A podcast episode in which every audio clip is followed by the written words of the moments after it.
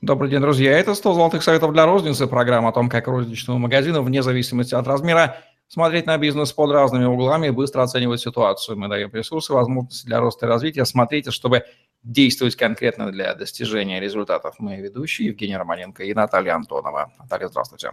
Здравствуйте, Евгений. Здравствуйте, коллеги. Чтобы поставщику войти в розничную сеть, ему нужно сделать предложение. Нет, не то, которое вы подумали, а коммерческое предложение. И, естественно, Здесь на стыке огромная разница между эффективными и неэффективными коммерческими предложениями, показывающими ценности и начинающимися со слов «наша компания молодая и развивающаяся», которые ценности показывают вряд ли. Все мы это знаем. Сегодня советы в области эффективности коммерческих предложений. Давайте проблемы обозначим, Наталья. В чем неэффективность и как ее повысить? Ну, тут даже не так. Вот смотрите, э, вы, представьте, вы закупщик, сидите вот на своем шикарном рабочем месте, у вас там э, стольник оклад и еще столько же там от э, ну, там, мотивационной схемы внутри компании, да, и можно там заработать с эффективного контракта. И, ну, нужно, это, нужно выбрать, с чего же мы будем зарабатывать, да, то есть какой из входящих э, КПшек о которых сыпется за день, ну, я не знаю, то есть я когда работала вот в структуре коммерческого отдела, э, ну, мне первое время, когда я вступила в должность, писали там, ну, по 20 писем в день и звонили еще. Я, конечно, их быстро выстрелила, но просто невозможно реагировать на если шквал там порядка там, ну, 20 входящих, вот это все рассматривать. То есть можно только ими и заниматься. И вопрос э, выбора и, ну, то есть что выбрать из того, что предлагают? Э, очень много нового предлагают.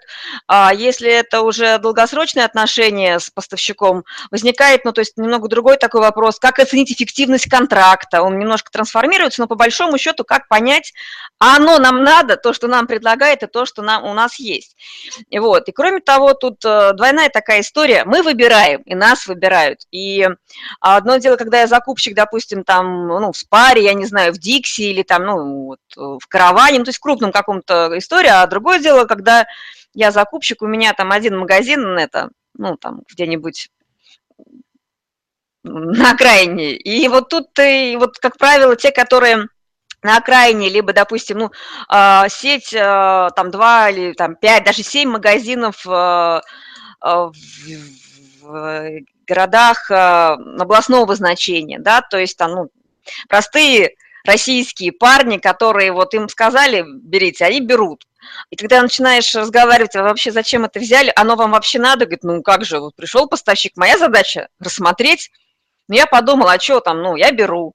Ну, то есть э, жить с такой концепцией – это, это вкладывать деньги в развитие поставщика и э, складировать э, товар на полку. То есть это неосознанное такое необдуманное рассмотрение коммерческих предложений, и поэтому для того, чтобы выбрать того, кого нужно, нужно, я рекомендую следовать простой логической схеме, я думаю, что многие ей исследуют, просто ее важно в своей голове как-то так вот упорядочить, и я хотела бы поделиться инструментами, которые мне в моей практике, э, как э, закупщика коммерсанта и э, сопровождающего контракты сейчас в сетях и магазинах. Вот я практиками поделюсь. Сам, ну, то есть необходимо ответить на несколько вопросов. Они весьма, весьма такие понятные. Первый вопрос. А нужен ли предлагаемый поставщиком э, товар нашему магазину? Какой целевой аудитории? Зачем? То есть какую задачу э, товарной категории или торговой точки будет решать этот товар? То есть прям взять для себя внятно ответить. Причем, если нас сейчас слушают поставщики, им тоже для того, прежде чем идти к контрагенту, нужно на эти вопросы ответить. Ну, то есть, исходя из этой из этой информации делать, предлагать то, что нужно, а не то, что хочется. Дальше. А, вопрос, который меня всегда волнует, по какой мы сможем цене продать э, данный товар и сколько мы сможем на нем заработать. Вот, хороший вопрос. Для того, чтобы на него ответить, а, нужно провести конкурентный анализ коммерческого предложения. Что это значит? Нужно пойти посмотреть, а, что представлено у конкурентов. А, какой товар этого поставщика, ну, из этого предложения представлен, по какой цене, сравнить с той ценой, по которой нам предлагают, и посмотреть, сколько ну, поставщик думает, что мы будем зарабатывать. А, как, зная среднюю наценку по отрасли ну, и по другим контрактам, можно увидеть размер дополнительной цены, э, по какой, ну, то есть что можно еще попросить по цене, то есть есть ли возможность э, торговаться по цене, если есть, то насколько. И вот этот конкурентный анализ, он, в принципе, очень полезен чем? Тем, что мы видим, сколько нам нужно просить, и мы не просим не то, что вот нам вот, ну, вот там, дайте мне еще 5-10% скидку, а очень внятно обосновываем, почему мне нужно 5, 7, 10. Вот. Кроме того, а, мы смотрим, какие товары-аналоги, контракты-аналоги представлены, по какой цене, а, как торгуют, какие способы продажи, то есть, ну, то есть это, это про что?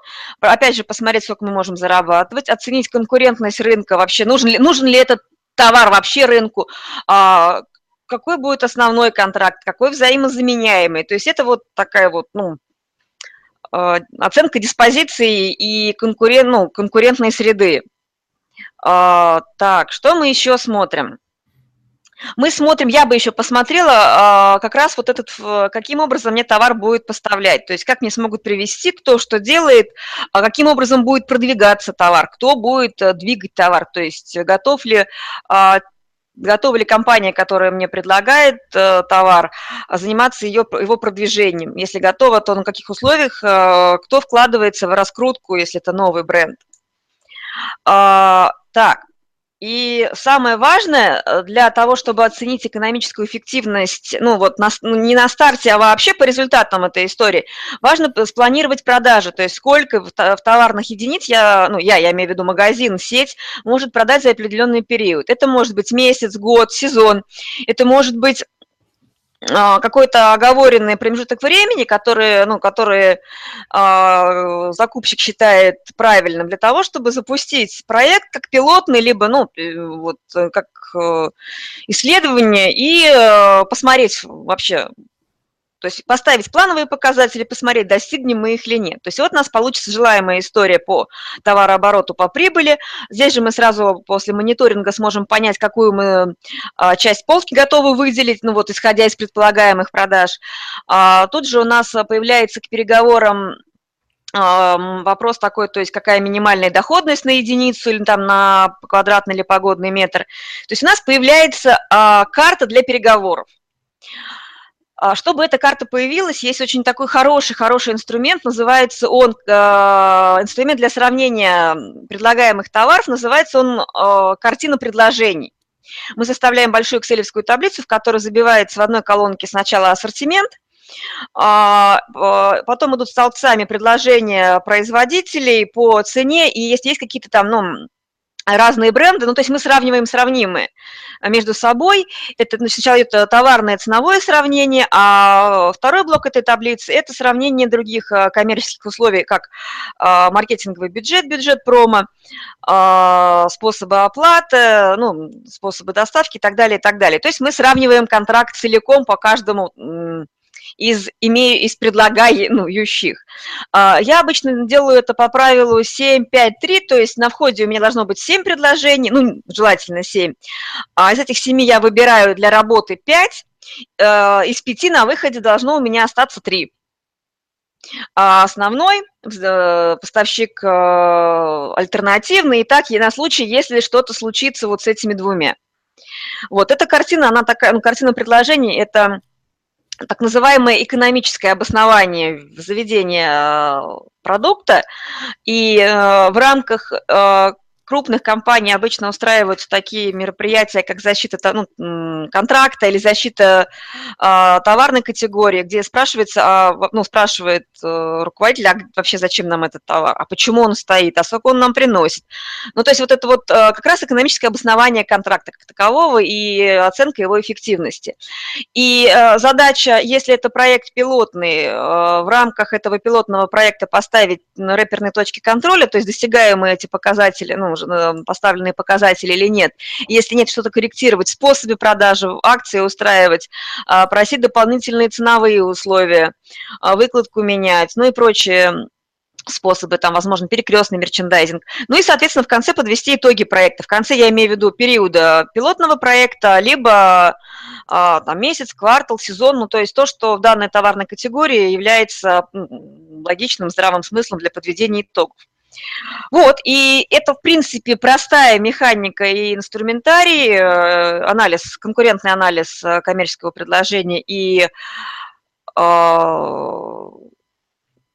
картина предложений. Кстати, в картине предложений содержатся, ну, вот эти цены конкурентов, они содержатся, там высчитывается, сколько на, сколько на единицы, с единицы мы зарабатываем и сколько мы будем зарабатывать, если будем продавать допустим, в разной пропорции можно посчитать эти контракты, то есть расставить их все можно, ну, на полках посчитать, ну, если будет эксклюзивным поставщик один, если будет эксклюзивным поставщик два, если мы будем в долях их, ну, гипотезы строить. Очень такая рабочая схема, то есть это, грубо говоря, одна таблица, которая картина предложений закрывает, ну, вот, очень многое ну, то есть это полностью закрывая, э, помогает сориентироваться во всех наших э, важных факторах, которые играют роль э, при принятии решения.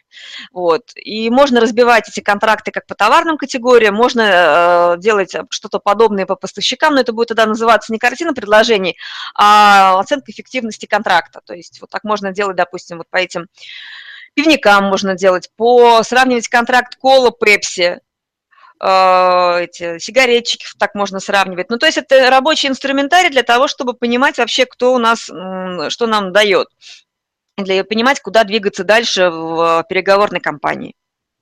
Вот такие вот рекомендации по оценке эффективности коммерческих предложений от Натальи Антоновой в программе 100 золотых советов для розницы. Лайк, комментарий, подписывайтесь на наш YouTube-канал, чтобы не пропустить новые интересные видео с вашими любимыми экспертами. Просмотрите свои коммерческие предложения и поймите, что вы делаете не так. Удачи вам, всем пока. Пока-пока.